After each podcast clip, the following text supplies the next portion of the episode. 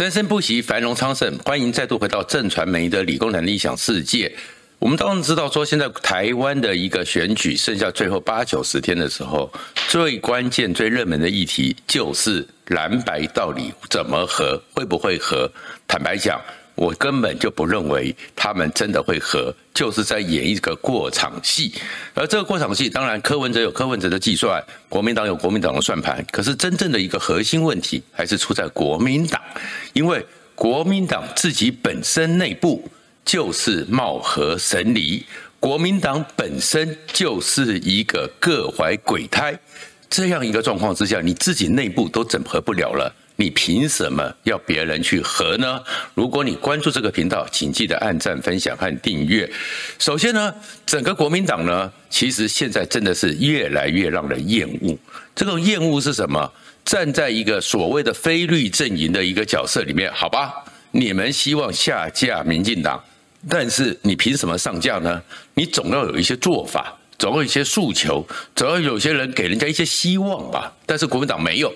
国民党从头到尾就是一种土豪劣劣绅的一个嘴脸。我家大业大，因为我家大业大，我有十四个县市长，我有三十几个立法委员，我有三百八十个议员，所以我就是大哥，你们就是要听我的。其实国民党在玩的一套，就是最恶劣的，想要把台湾拉回过去。拉回到台湾曾经非常痛苦的板块对立，国民党的逻辑其实很简单，就是说只要把非绿阵营里面所有的可能对手通通都歼灭了，最后就在板块对立里面抛出一句话：如果你不投给侯友谊，难道你投给赖清德吗？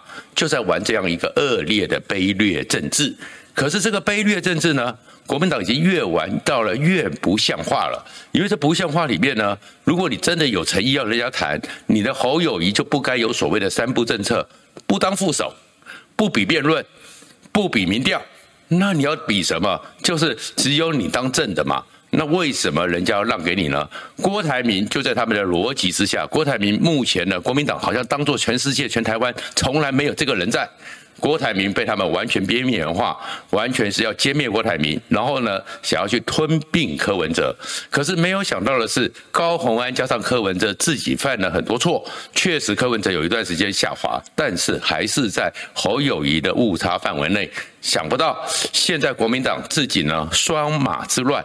一个马英九加上一个马文君，还有林北好友，加上侯友谊的这种，让人家看起来就是那种没有敢一战的那种气度。如果你今天都不敢打辩论，你凭什么相信人家说将来你如果真的当总统之后，你的所有政策你会公开透明？如果你都不敢比民调，都没有敢承担。你如何让人家相信你有这个肩膀，将来可以承担一切挑战？所以侯友谊也是被自己搞垮了。可是，在这个情况里面，你会看到国民党其实越斗越凶，因为其实国民党那些人呢，坦白讲，都是政治上的老狐狸，都是老师傅。都看得懂，结局已定，结局已定，所以他们现在在做的一件事情叫做后一一三的一个角逐和超前部署。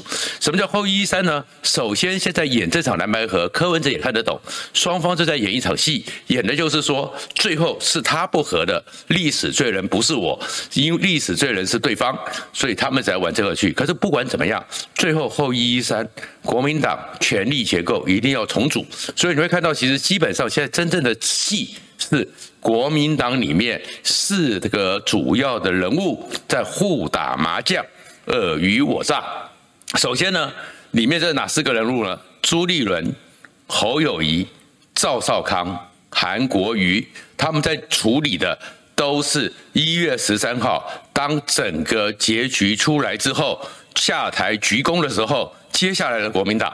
谁能够来主导？所以你看到整个戏里面呢，你就看出来他们在算盘什么。我们就帮各位解析一下，这个戏主要呢，现在主要的一个争夺将来未来后一一三主导权，第一个发动的是赵少康。赵少康突然之间把所谓的三十几个号称战斗蓝的立委参选人，通通集结在一起，这个是叫做展现 power，展现是。整个国民党里面，党中有党，派中有派，而这个最强大、最掌握话语权的将是赵派。因为赵少康本身有媒体平台，他是个媒体大亨。如果又掌握了这些比较有话语权的所谓战斗蓝立委，将来选后侯友谊就算没当选，然后整个立法院里面，其实国民党只提名了六十几个区域立委，扣一扣，而是三十几个人都被他找过来。他其实已经是国民党将来可能立委里面的过半以上的一个影响力，然后所以他这个状况组合起来，而这种组合是什么呢？我们回到公元两千年第一次政党轮替，国民党失去江山之后，那个时候国民党其实就曾经运作过一个我们戏称叫做“御饭坛”的一个组织，他们的正式名称叫做 PK 小组，就是每天下午。因为他们的一些在这个 PK 小组的人，包含了吴敦义，当时也在当立委，但是在国民党党中央有非常有重要的影响力。一些政治政论节目的主持人，一些常上政论节目固定来宾的偏蓝的名嘴，加上他们想要去培养扶植口才比较便捷的立法委员，每天下午喝下午茶。喝下午茶之后，就针对今天所有的主题，然后 A A 呀，你上节目讲这个比你讲这个，你讲这个。明天我们谁哪个立委在立法院里面，在国情论坛的时候，在论那个时候，我们抛出这个议题，我们来带这个风向，就是一个话语权的主控。而这样一个话语权的主控，在当时的时候，确确实实在整个第一次政党陈水扁在完全掌握非常强大，而且当时的亲民党还很强大的时候。确实，国民党这个 PK 小组成为话语权的一个主导者，而且有媒体禁用权。那现在这个情况呢，整个泛蓝深蓝里面，基本上的媒体主控的最大的就是赵少康。那战斗蓝里面，多数又都是比较国民党占优势的选区，多数不代表全部啦，因为里面有些人其实选情是很艰困的，但是多数是，所以赵少康把他们扣在一起。哎，这变成赵少康就是他们的 leader，精神领袖，将来在立法院里面重置两千年到两千零八年的 PK 小组，这个是赵少康最有利的战略位置。那可是赵少康当然都就会演啦，在这个情况里面呢，所以朱立伦。哎，朱立伦是党主席，你把这些立委找过来，你没有请朱立伦，就代表着另立中央的意思了。至少朱立伦一定是这样的不舒服。然后赵少康要展现他有 power 啊，他有情面啊，他有人脉啊，他把侯友宜请过来，侯友宜作为一个最弱的母鸡，小鸡都集结了，他当然会来。再把刚刚回国的韩国瑜找过来，就是把他们两个人当成人形立牌，衬托赵少康他将来的 power 有多强大。那结果。这个时候，朱立伦是被排除的，这是他们在整个麻将里面对付朱立伦。那侯友宜当然会去，因为侯友宜这么弱的情况之下，小鸡他至少在这边别人做了场子。那韩国瑜也被请去了，但是韩国瑜也不是吃素的，韩国瑜也看得懂赵少康看你们在玩什么，所以你看韩国瑜的动作里面就告诉你说，我不是人形立牌。韩国瑜的动作非常的细腻，他的细腻在哪里？他大概是在国庆日之前回到台湾，因为他出国带着小家人去旅游了好久嘛。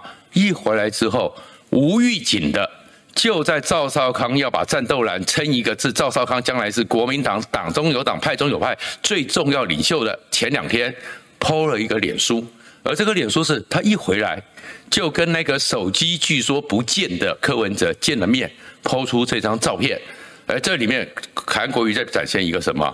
我是有人脉的，我是具有整合的统孤的功能，但是我不是受别人主导的，我有主体性。然后他在这里面还点了一个国民党和侯友谊最禁忌的名字，叫做郭台铭。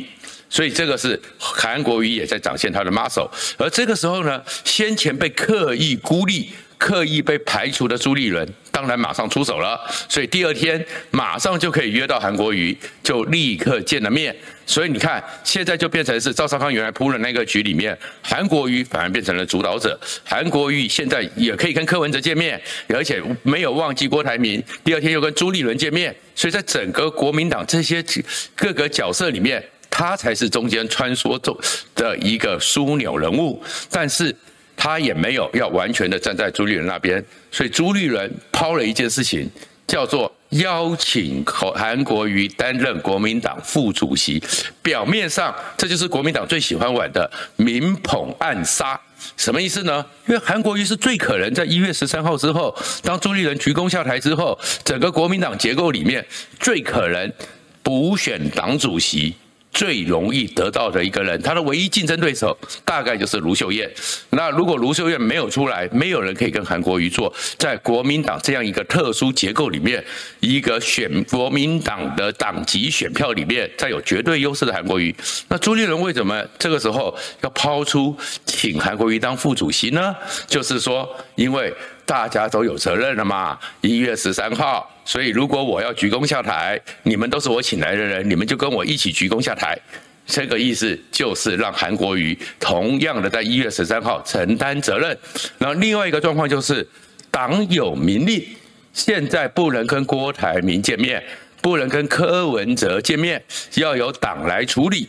所以，如果你韩国瑜是副主席的话，你就没有自己去跟郭台铭和柯文哲中间去做统孤的一个能力，都必须党的受命。所以，这是要绑韩国瑜。所以，韩国瑜说在演绎。那这个在演绎之下，哎，这个时候朱立伦呢就开始可能就发现说，他要找盟军，找韩国瑜当盟军是不行的。朱立伦抛出了一个。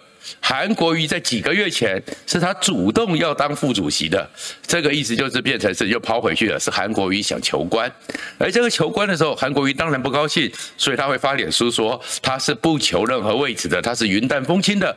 可是另外一个人，你就看到诸侯之间的矛盾了。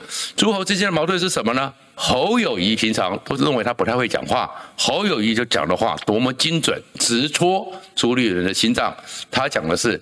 国瑜兄弟不求任何位置，声援了韩国瑜，也是化解他过去跟韩国瑜，尤其是四年之前韩粉对侯友宜的不谅解，然后捅了朱立伦一刀。那你会看到，其实真正这个状况之下，朱、侯、赵、韩四个人各有算盘，四个人都在打算后面怎么办，然后四个人之间尔虞我诈。那柯文哲怎么会跟你合呢？柯文哲一合进去，你玩得过他们吗？你能够跟他们处理吗？柯文哲现在最怕的就是，以现在双方要谈，他最怕的就是黄健庭又拉着他手一起祷告，把他变成郭台铭第二。所以基本上国民党自己都合不起来，不要骗人了。你们这样一个分赃的一个状况，不可能让蓝白合没有灵魂。这种整合是骗人的，而这骗人的里面只是安抚他们同温层里面的极端派，安抚一下那些区域立委。事实上，双方就是用时间换取空间。然后，可是这里面我们就回来问一个问题了：国民党已经败落成这个样子，为什么大家还要抢？为什么大家还要争呢？因为那背后影响力和他的一个地位。还是超乎我们想象的。国民党一直说他们有十四个县市长、三百十几个立委、三百八十个议员，所以他们是有地方实力。可事实上，国民党地方实力从民主化之后根本就是骗人的嘛！在一九九四年四百年来第一战台北市长选举的时候，台北市第一次补选的时候，那时候国民党也是这样讲啊！你赵少康刚刚脱离新国民党连线，跟国民党分道扬镳，新党刚刚要起来，你们是没有基层的扎根，没有基层的实力，黄大洲有啊！国民党，尤其在台北市里面，国民党还是蓝永远大于绿的一个板块。黄大洲有组织啊，所以他们就认为说组织是强的。就最后结果是黄黄赵少康赢过黄大洲，最后两个人都输给了陈水扁。两千年的时候，国民党是这样讲啊：你宋楚瑜脱离了国民党，你宋楚瑜就是孤鸟一只，你宋楚瑜没有组组织，没有基层，就最后。宋楚瑜还是赢过连战的，连战还是第三名。二零一四年还是讲说柯文哲，你没有组织啊，虽然民进党让你，民进党有协助你，你没有组织啊，但是最后连胜文也是败了。所以国民党组织在台湾的选举是没有用的。可是，在有个地方非常有用，那个地方叫做中国大陆，因为中国大陆一直想要在台湾里面至少国台办想要有绩效。小有成绩，所以他们希望，哎，跟国民党是因为有几十年的恩恩怨怨，加上国民党基本上对于共产党是比较有机会坐下来谈，而且比较有共同的语言，所以你虽然在台湾选票上，你的这些组织都是骗人的。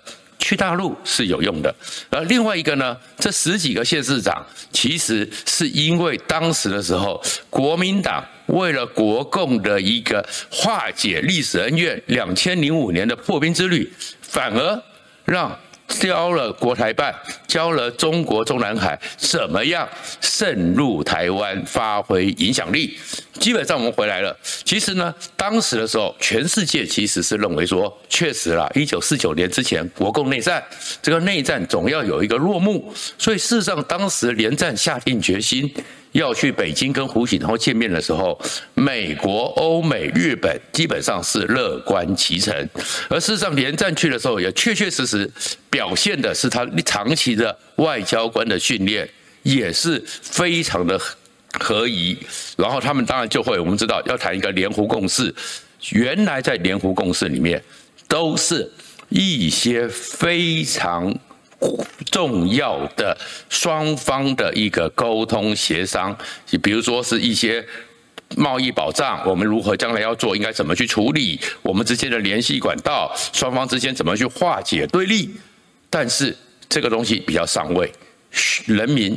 没有直接感受，所以后面的时候，尤其是那个时候，国民党发现原来是他们的票仓的中南部农业县，随着民进党崛起、本土意识的崛起、台湾价值的崛起，他们在浊水溪以南，在二零零四年狂败，他们就想说，总要有个东西让连战回去，好跟这些他们已经在流失的农业县能够有个交代，所以他们就提出了一个，这是国民党提的。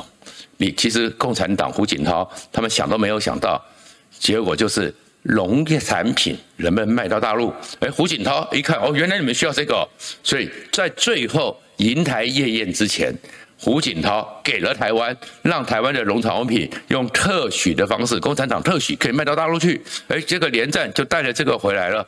哎，可是。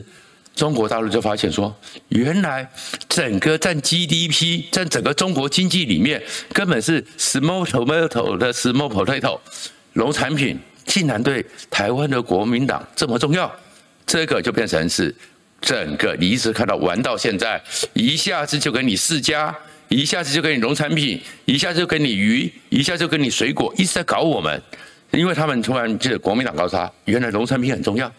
然后另外一个状况是什么？就是马英九上来之后，那马英九当然在最后希望有能够跟习近平见个面，能够希望将来如果真的能够谈到一个什么具体结果，然后可能得诺贝尔和平奖，但是基本上现在也没了嘛。但是马英九一上来的时候，那个时候刚好以很快的台湾的经济要怎么样让那些多数的中小企业、一般的庶民。能够感受到呢，所以也是马英九的国民党主动跟中国共产党提到陆客来台。其实这个陆客来台是在博鳌论坛的时候，透过博鳌论坛告诉习近平说。你们告诉胡锦涛说，能不能让陆客来台？哎，他们才发现说，原来中国大陆这么多人，放几个人去台湾，台湾就觉得受惠良多了。所以刚开始就是团进团出，哎，就开始进来，然后这些状况确确实实，以中国大陆这么大一个经济体，不管是农产品或是一点点的旅游观光，对他们来讲都是小钱。可是对台湾的那些很多地方上的。经济来讲，不管你是餐饮的，不管你是农产品，哎，分到都是重要的钱。所以其实是国民党透过这个状况，也确确实实稳固住了他们在一个地方特许利益之上，能够让某些跟着他们一起走的人，能够去赚到这样一个。坦白讲。如果能够让人民受益，都是好事。但是如果你这种受益最后变成是一个被捆绑，那当然就会变成是一个国家的麻烦。可是这样一个国家麻烦，我们就回来了。不管怎么讲，明年二零二四年的一月十三号开票之后，国民党大概选不上总统，立委。其实目前这个局面看起来也不会像他们想象的国民党立委单独过半，但是他们还是有县市长，他们还是有地方上这种企业构，他们还有这么多人，那谁是这个结构的一个窗口？所以国民党党主席之争重要性就是能够向他们幕后的老大哥国台办有话语权，这才是国民党现在在纷争的核心。今天说到这里，谢谢大家。